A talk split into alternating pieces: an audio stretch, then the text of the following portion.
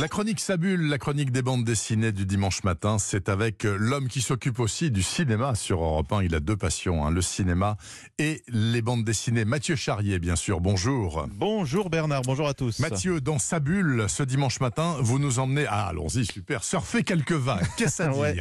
Avec cette BD intitulée La vague gelée, qui est intéressante non seulement pour son fond, je vais vous en parler, mais aussi et surtout pour la forme. L'histoire d'abord, Nicolas est donc un jeune surfeur, initié par son grand-père, fan de la culture indonésienne, mais avec lequel il est fâché depuis la disparition de son père.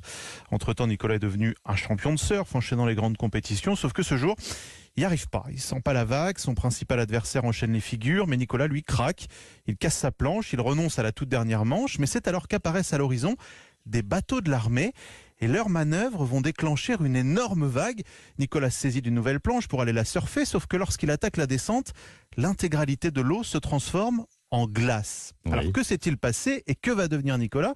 Ça c'est l'histoire et le suspense, je vous en dirai pas plus, mais je vous parlais de la forme de la BD parce qu'elle a été entièrement réalisée en pixel art, vous savez, c'est-à-dire que le dessin est sous forme Oui. de pixels, de mini carrés. Vous voyez, écoutez l'auteur EMG. Le pixel art, c'est une trame de carré, euh, donc c'est géométrique, mais en fait ça existe depuis longtemps le pixel art. Sur certaines tapisseries, il y a plusieurs siècles, c'était déjà utilisé. Bah, en fait, ça fait un aspect vieux jeu vidéo, souvent. On, on assimile ça aux jeux vidéo des années 90. Par exemple, dans la vague gelée, l'écume, par exemple, c'est représenté par un- une sorte de grillage de pixels, et ça forme une sorte de prison de pixels, et je, pense que ce genre d'effet euh, très régulier, c'est impossible à la main. C'est vraiment des, des grands aplats. Ça ressemble plutôt, et comme je travaille à la, à la tablette graphique, c'est plus proche de la peinture quelque part. Et Ça doit être étonnant à voir. Moi, je trouve ça très beau, original et beau.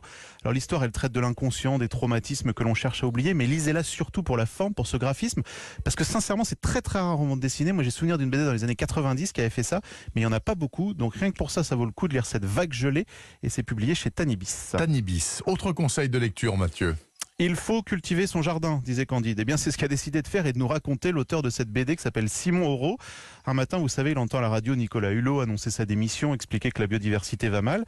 Il décide donc de s'installer dans une petite maison avec jardin et de créer un jardin au sens large.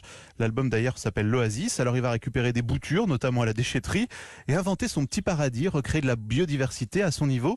C'est un dessin très réaliste, ça peut se lire comme un petit manuel. En tout cas, c'est hyper intéressant.